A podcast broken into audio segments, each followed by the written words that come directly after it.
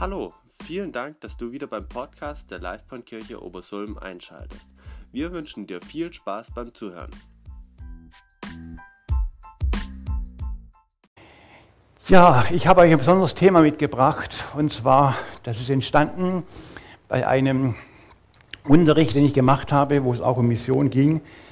Und, ähm, und da hat einer gefragt, warum will Gott Ehre? Immer wieder wird in der Bibel aufgefordert, dass Gott Ehre will, dass er Ehre haben möchte. Und ich möchte heute ein bisschen diesen Gedanken aufnehmen und ein paar Dinge weiter sagen, weil das Thema hat mich so beschäftigt und fasziniert, dass es also für mich interessant war, darüber mal nachzudenken und daraus auch eine Predigt zu machen. Ähm, immer wieder lesen wir in der Bibel den Anspruch Gottes, dass er Ehre haben möchte, dass er geehrt sein möchte. Und warum fordert er Israel auf und auch die Völker der Erde, ihm Ehre zu geben? Denkt er vielleicht eigensüchtig? Ist er vielleicht eifersüchtig? All das sind Fragen, die mir gekommen sind. Und ich bin auch überzeugt davon, wenn wir nach der Warum-Frage hier gehen, ich kann euch keine Antwort geben, warum das so ist, aber ich glaube, dass wir trotzdem ein Stück weiterkommen in diesem ganzen Gedanken, warum wir Gott Ehre geben sollen. Ich fange an, im Alten Testament werden viele Bibelstellen sein, wo ich einfach mal so durch die Bibel hindurch leite, wie sie das durchgezogen hat, diese Ehre Gottes und dann zum Schluss noch eine kurze äh, Zusammenbindung bringe, was es für uns bedeuten könnte. Die Ehre Gottes und die Schöpfung, so möchte ich anfangen damit. Und wenn wir im 1. Mose 1, Vers 1 lesen, heißt es dann, am Anfang schuf Gott Himmel und Erde. Ähm, und 1. Mose 1, Vers 27, und Gott schuf den Menschen zu seinem Bilde, zum Bilde Gottes schuf er ihn und schuf sie als Mann und Frau. Interessant, wenn wir das so lesen und dann später das Urteil, wo dann kommt und Gott sah an, es war alles sehr, sehr gut gemacht. Wunderbar war alles gemacht. Das heißt, der Mensch war die Krone der Schöpfung und hatte damals eine uneingeschränkte Kommunikation zu Gott gehabt. Da war nichts zwischen Gott und dem Menschen, da war nichts da. Und dann haben, lesen wir ja in der ganzen Geschichte, also Mose 1 bis 3, wie sich der Mensch im Garten bewegt hat, wie er sich auch wohlgefühlt hat, wie er einen Auftrag bekommen hat, in diesem Garten zu arbeiten, zu bebauen, zu bewahren und so weiter. Das heißt, die, es war vollkommen, wir können heute nur ein Stück weit nachempfinden, wie nah da Gott den Menschen war, oder andersrum formuliert, wie, wie nah der Mensch dem Gott gewesen ist.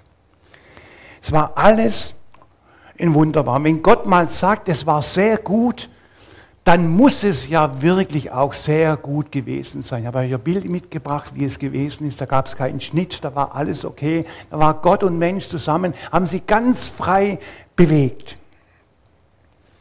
Es gab im Paradies kein Tod, keine Krankheit. Es muss eine ganz andere Pflanzenwelt und Tierwelt gewesen sein, als wir uns das heute vorstellen können. Heute spricht man von Krankheiten, von Tod, von Unkraut. All das muss irgendwie im Paradies anders gewesen sein. Wir wissen nicht genau wie. Wir können nur erahnen, dass es vollkommen und sehr, sehr gut war. Dann der zweite Gedanke, die Ehre Gottes und die Sünde. Die Sünde hat das Verhältnis zerstört. Und dieser Vers hier ähm, wo es heißt, dass hier der Mensch, äh, der Mensch ist geworden wie unser einer und weiß, was gut und böse ist. Nun aber ist das nun nicht ausstrecke seine Hand und breche auf den Baum des Lebens und esse und lebe ewiglich. Die Sünde hat das Verhältnis zu Gott zerstört. Es war nicht einfach eine Sünde, dass ich etwas, dass der Mensch etwas falsch gemacht hat, sondern die ganze Sünde das, was der Mensch falsch gemacht hat, die ganze Schöpfung verdreht, verändert. Er hat den Tod eingeführt, plötzlich gab es den Tod. Ab diesem Moment, müsst ihr euch vorstellen, gab es die Todeszellen im Menschen. Ab diesem Moment wusste der Mensch, oder es war klar, dass der Mensch sterben muss. Vorher gab es das so in der Form nicht. Wenn die Todeszellen überwiegen, dann wird der Mensch sterben. Sind die Lebenszellen da, dann wird der Mensch leben. Und das gab es vorher in dieser Form nicht. Und vor allen Dingen auch das Verhältnis war zerstört zu Gott. Interessant, wir lesen vorher, dass sie im Garten waren, dass sie einen klaren Auftrag hatten. Und plötzlich nach dem Sündenfall lesen wir, wie sie sich vor Gott gefürchtet haben, wie sie sich versteckt haben. Etwas, das fast unmöglich war vorher. Unendliche gemeinsame Gemeinschaft, war alles da. Und jetzt war, haben sie sich vor Gott gefürchtet. Warum? Ich weiß es nicht, weil das Verhältnis zu Gott gestört war. Deswegen haben sich auch die Menschen bedeckt. Plötzlich erkannten sie, sie sind ja bloß, sie haben nichts vor Gott, sie sind nackt vor Gott. Sie sind nackt, haben sie vorher gar nicht so gesehen. Haben sich bedeckt, um einfach diese Furcht vor Gott vielleicht ein bisschen abzuwenden. Die Menschen hatten den Auftrag, den Garten zu bewahren, zu erhalten, zu kultivieren. Sie erlagen der Versuchung und mussten aus dem Paradies ver vertrieben werden. Und dann kam dieses, wo diese Trennung gewesen ist, wo diese Trennung wie, wie ein Riss entstanden ist zwischen Gott und dem Menschen. Und dann lesen wir, dass das Erste, was Gott gemacht hat, er hat den Menschen gesucht. Adam, wo bist du? Adam, wo bist du? Ich suche dich. Wo hast du dich versteckt? Es war eine Kluft zwischen Gott und dem Menschen da. Und er, Gott, kam zu uns. Gott hat den Menschen gesucht. Immer wieder lesen wir es in der Bibel, wie Gott den Menschen gesucht hat. Also hat Gott die Welt geliebt, dass er einen eingeborenen Sohn gab, dass alle, die den Glauben nicht verloren werden, sondern das ewige Leben haben. Gott hat den Menschen gesucht. Jesus kam zu uns, er war auf dieser Erde wie ein Mensch, er hat vielleicht auch die Frage gestellt, Mensch, wo bist du? Mensch, wo bist du? Wo hast du dich versteckt? Sprung zurück, Ehre Gottes und das Alte Testament. Dann war, hat Gott dieses Volk Israel erwählt. Und Josua 4, Vers 23 lesen wir dann, als es um den Jordan ging, wo die durch den Wüste, durch, nach der Wüste durch den Jordan gehen sollten. Und dann Vers 24, hat es deswegen gemacht, damit alle Völker auf Erden die Hand des Herrn erkennen, wie mächtig sie ist und den Herrn, euren Gott, fürchten alle Zeit. Gott wollte, dass durch das Volk Israel die Ehre Gottes wiederhergestellt wird. Durch das Wunder am Jordan sollten die Völker erkennen, wie mächtig dieser Gott ist. Oder Psalm 67, dass man auf Erde erkennen seinen Weg unter allen Heiden sein Heil. Es danken dir Gott die Völker, es danken dir alle Völker. Die Völker freuen sich und jauchzen, dass du den Menschen recht richtest und regierst die Völker auf Erden. Hier kommt zum Ausdruck, um das geht es eigentlich, das Endziel, dass die Völker Gott alle Ehre geben, dass die Völker Gott verehren, dass alle Völker jauchzen, wie groß das unser Gott ist. Und jetzt lesen wir, dass Gottes Ehre und Heiligkeit Vorrang haben vor allen Bedürfnissen des Menschen. Alles, das auf Kosten der Ehre Gottes geht, nützt dem Menschen nichts, sondern schadet ihm. Nur die Motivation, Gottes Herrschaft, Gottes Herrlichkeit zu verkündigen, gibt Durchhaltekraft auch wenn Mission oder Evangelisation oder Verkündigung von den Empfängern gar nicht geschätzt wird. An dem Volk Gottes sollte die Herrlichkeit Gottes sichtbar werden und das sollte zur Ehre Gottes führen. Auch interessant, dass Gott von allen Völkern Ehre erwartet. Und durch Wunder und Führungen Gottes soll dieses, soll die Größe Gottes gezeigt werden. Psalm 24, Vers 1. Darum gehört die ganze Erde Gott und ist sein Eigentum. Und es kommt ein wichtiger Satz, der mir sehr stark bewegt hat. Ich glaube, er kommt von einem Professor äh, Peters, dieser Satz, dieses Zitat. Aus dem Grund kann keine Religion irgendein Gebiet dieser Welt als ihr Eigentum betrachten, außer dem dreieinigen Gott. Wie oft habe ich das schon gehört in Ländern, Mongolei, Indien, andere asiatische Länder, Südamerika, wie sie sagen, unser Gebiet gehört nicht Gott, es gehört unserem Gott, unseren Göttern, hinduistischen Göttern, buddhistischen Göttern, gehört der Naturreligion in, in, Süd, in Südamerika. Aber hier drückt es aus, dass hier keine Religion, nichts hat den Anspruch Gottes, außer der einige Gott kann sagen, die Welt ist sein Eigentum. Die ganze Erde gehört Gott und ist sein Eigentum. Manchmal wünsche ich mir, dass ich viel noch deutlicher sehen könnte, wie das so aussieht. Und trotzdem ist die Tatsache, die Bibel sagt uns das. Und in diese Schöpfung hinein hat Gott uns geschaffen als sein Ebenbild.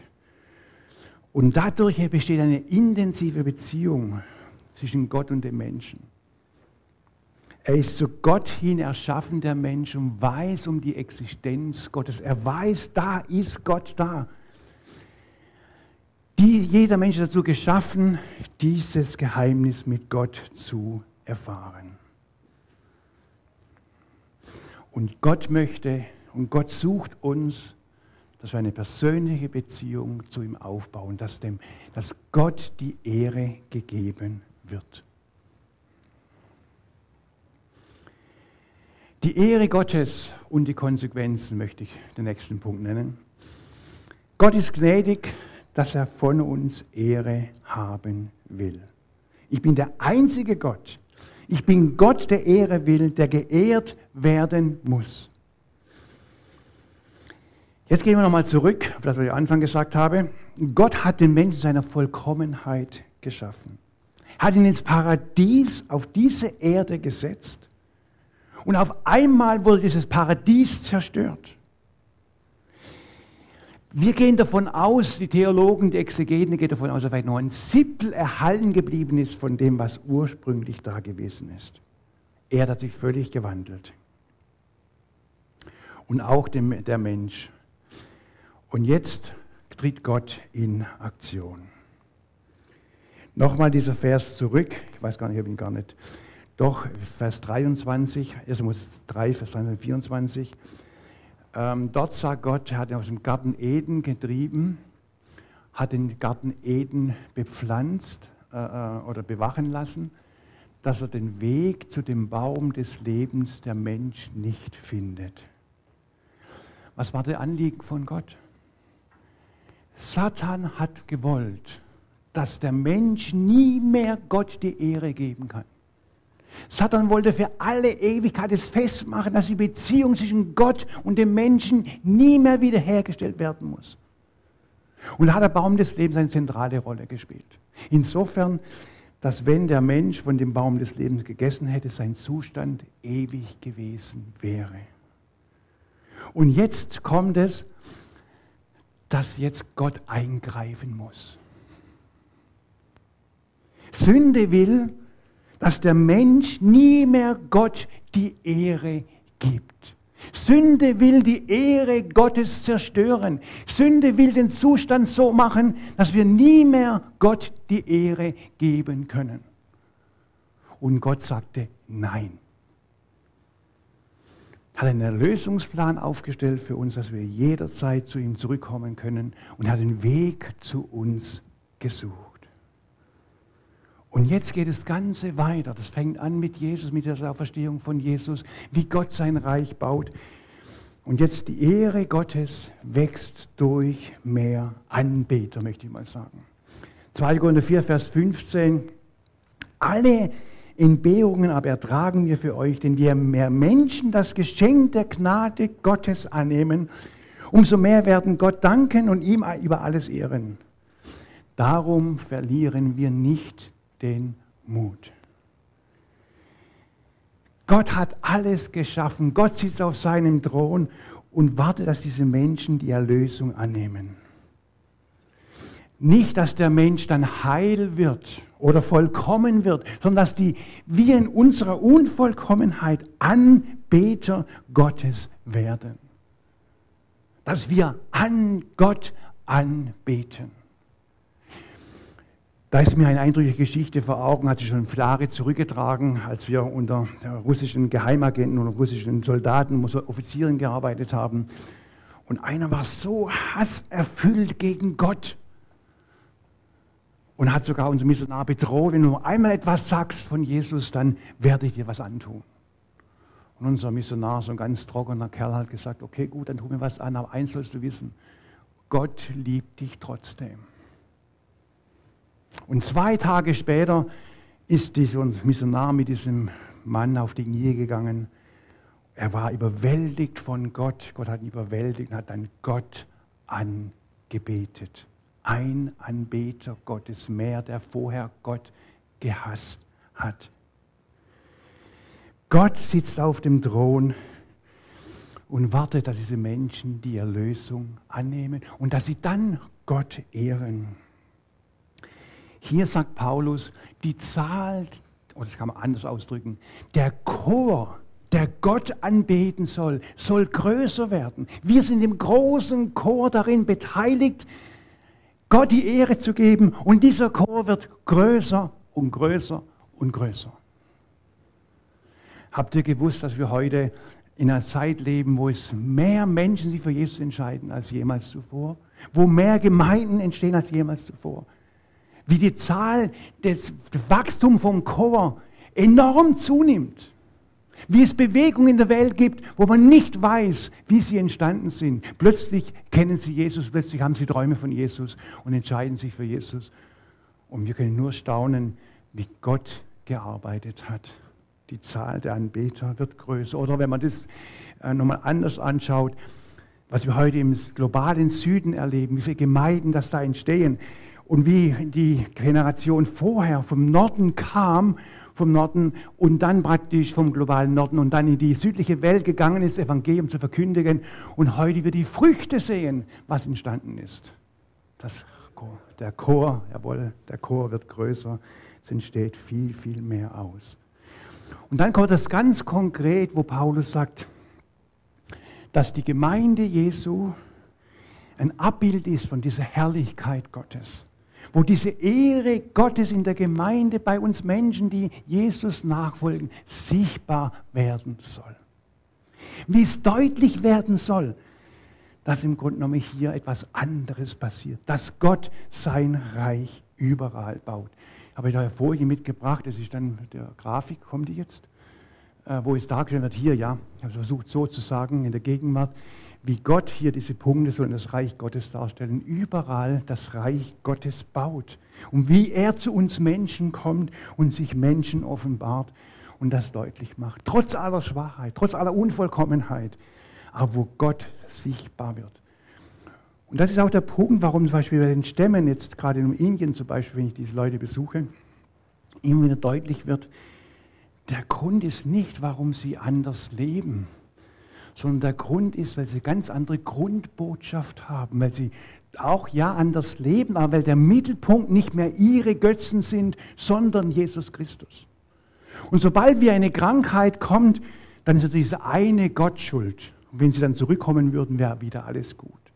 Aber sie greifen sie immer wieder aus diesem Punkt heraus, weil sie merken, Gott wird hier angebetet. Und so baut Gott sein Reich. Und im Epheser 3 steht dann, dass jetzt die Gemeinde da ist dass die mannigfaltige Weisheit Gottes klar werden soll. Paulus sagt, die Zahl der Anbeter nimmt zu und deshalb äh, verlieren wir nicht den Mut. Wenn wir uns ab und zu treffen als Leiter von der Kontaktmission, zusammen sind und so weiter, da gibt es Gebiete, da gibt es mal weniger, da gibt es mal mehr Gläubige. Ukraine am Anfang war es ganz enorm, wie die Gemeinde gewachsen ist. In Österreich ging es langsamer. Und haben die Österreicher gesagt, wenn ihr in Ukraine genauer arbeiten würdet, dann wäre das auch bei euch besser. Dann hätten nicht so viel Wachstum. Und die Ukrainer haben gesagt, wenn die Österreicher lebendiger arbeiten würden, wäre es bei euch besser. Um das geht es um die Ausbildung geht es gar nicht, sondern es geht darum, dass wir uns immer wieder gegenseitig ermutigen und helfen und sagen, Gott baut sein Reich. Ich kann nur sagen, durch die Corona-Geschichte, man kann denken, wie man will, hat sich vieles verändert. Und Mönche kommen auf ganz neue Art und Weise zum Glauben. Das Reich Gottes wächst trotzdem. Wenn es auch viel mehr Spannungen und Schwierigkeiten gibt, aber Gottes Reich wächst. Der Zahl der Chor, die Zahl der Chorsänger wird größer. Der letzte Gedanke, Gott stellt seine Ehre wieder vollkommen her. Gott weiß, dass wir jetzt nur bedingt ihm die Ehre geben können. Gott erwartet von uns keine Vollkommenheit. Gott erwartet so, dass wir so sind, wie wir sind, dass wir ihm die Ehre Gottes geben. Aber eines Tages wird die Ehre Gottes wieder vollkommen hergestellt. Wir gehen wieder von der Schöpfung aus, wo alles ganz normal gewesen ist, wo die Gott sich bewegt hat und der Mensch sich bewegt hat. Und wir sprechen hier, wenn die Schöpfung wiederhergestellt wird, von der neuen Erde, neuen Himmel, himmlischen neues Jerusalem. Natürlich kann man es verschieden auslegen. Es gibt verschiedene Auslegungsmethoden, exegetisch. Die einen sagen, wird wieder alles neu hergestellt, die anderen sagen, wird wieder umgewandelt und so weiter. Es gibt verschiedene Auslegungsmethoden. Aber eines ist klar, äh, es wird etwas Neues werden. Etwas Herkömmliches, so wie es vielleicht mal gewesen ist, vielleicht viel, viel besser. Und das wird uns Offenbarung gesagt. Offenbarung 7, Vers 9 bis 10. Danach sah ich und siehe eine große Schar, die niemand zählen konnte, aus allen Nationen, Stämmen, Völkern und Sprachen. Die standen vor dem Thron und vor dem Lamm, angetan mit weißen Kleidern und mit Palmzweigen in ihren Händen, und riefen mit großer Stimme, das Heil ist bei unserem Gott, der auf dem Thron sitzt und bei dem Lamm. Oder Offenbarung 21, Vers 3 und 4. Ich hörte eine große Stimme vor dem Thron, die sprach, siehe da, die Hütte Gottes bei den Menschen. Er wird bei ihnen wohnen und sie werden seine Völker sein. Und er selbst, Gott, wird mit ihnen, wird ihr Gott sein. Und Gott wird abwischen alle Tränen von ihren Augen. Und der Tod wird nicht mehr sein, noch Leid, noch Geschrei, noch Schmerz wird mehr sein. Denn das Erste ist vergangen. Ein sehr schönes Bild, die Hütte Gottes bei den Menschen. Johannes 1, Vers 14 sagt uns, das Wort Gottes wohnte unter uns. Hier wird das deutlich, das heißt im Griechischen heißt das Wort zeltete unter uns. Also dass Jesus hat unter uns gezeltet, vorübergehend. Und jetzt kommt das Bild, dass die Hütte Gottes, dieses feste Gebilde bei den Menschen ist. Das heißt, die vollkommene Verbindung zwischen Gott und uns wird wieder da sein. Man sagt ja, dort wo Jesus ist, ist der Himmel. Egal wo dieser Ort ist, es wird eine Einheit sein zwischen allen Völkern, Stämmen und Völkern. Und Gott wird mitten unter uns sein. Und gerade diese Einheit wird, gibt Gott die größte Ehre. Wenn wir an Ehre denken, denken wir oftmals an unser Leben, an unser Loben, ich denke, hier ist mehr drin. Der Gedanke ist viel, viel größer. Ich glaube, wenn wir an die große Schar denken und Gott anbeten, dann ist es für Gott die größte Ehre, weil sein Heilsplan vollendet worden ist. Weil wir in ewiger Gemeinschaft mit ihm leben, weil wir in der Bestimmung leben können und Gott sich unendlich freut, dass es endlich so weit ist. Ich glaube, die absolute Ehre für Gott ist dann, wenn wir einmal vor ihm stehen, in der Vollkommenheit und ihm die Ehre geben. Wir werden Gott anbeten, weil wir gesehen haben, wie viel Gott es gekostet hat, uns in wieder in diese Gemeinschaft hineinzuführen. Und wir werden erstaunt sein, wie viele Menschen das dort sein werden, dass sie ihm die Ehre geben und vollkommen vor Gott stehen und sagen, du bist es wert. Und Jesus oder Gott mittendrin ist und sich freut, dass wir jetzt eine Einheit geworden sind. Ich glaube manchmal, dass Gott über unsere Erde weint, wie könnt ihr nur so ein Blödsinn machen? Wie könnt ihr uns mich nur nicht ehren? Wir manchmal weinen, was auf dieser Erde passiert. Wie Sünde auf dieser Erde zerstört. Und er sich sehnt nach dem, wenn wir alle mal bei ihm sind und ihm die Ehre Gottes geben. Und ich freue mich schon im Himmel, bis ich dann den Menschen, die ich jetzt nicht verstehe, die innerhalb der Kontaktmission arbeiten, nur als Beispiel, und endlich ich mit in meiner Muttersprache mit ihnen reden kann. Weil wir uns alle verstehen werden und wir von allen Völkern, Stämmen und Völkern Leute haben. Ihr seid nur ein kleiner Teil von dieser weltweiten Bewegung, die überall wächst. Aber ihr seid ein Teil. Und mit diesem Teil möchte Gott, dass Ehre hier in eurem Ort entsteht. Und jeder Christ hat die Verantwortung, Gott die Ehre zu geben. Nicht auf einen Muss heraus, sondern weil wir erkennen, dass Gott uns ist, der uns sucht. Und dass wir ihm aus diesem Grunde heraus die Ehre geben. Und ich wünsche euch, wenn ihr die Psalmen lest, was ihr so gedacht habt, dass euch die Größe Gottes bewusst wird, wie er uns immer wieder sucht und will, dass wir ihm die Ehre geben. Ich wünsche euch als Gemeinde Gottes reichen Segen. Herr Jesus, wir danken dir, dass du ein Gott bist, der thront, der auf dem Thron sitzt, auf uns herabschaut und sich freut an uns Menschen, die hier sind, die dir Ehre geben. Ich möchte darum beten, dass wir auch viel mehr immer wieder neu dir Ehre geben, neu dich suchen, immer wieder neu dich auch finden und sagen, Gott, du bist unser Herr. Danke, Herr Jesus, dass du trotz unserer Unvollkommenheit unseren Dank, unsere Ehre annimmst, dass es dich freut, wenn diese Gebete zum Himmel steigen. Danke, Herr Jesus, dass du alles für uns getan hast, dass wir wieder vollständig hergestellt werden können, dass wir den Weg zu dir zurückfinden. Vielen Dank dafür, Herr Jesus. Und nun bete ich darum, dass wir uns neu bewusst wird, es geht um deine Ehre, es geht darum, dass du geehrt wirst. Und das bete ich auch für die Gemeinde hier, dass sie wirklich eine Gemeinde ist, wo dich ehrt, wo du verehrt wirst, wo du Großes tust. Vielen Dank, Herr Jesus, wir auf dich da vertrauen dürfen. Und wir bitten darum, dass du uns immer weiterhin segnest auf unserem Weg, den wir gehen und mach uns immer, bring uns immer näher zu dir hin. Vielen Dank dafür, Herr Jesus. Amen.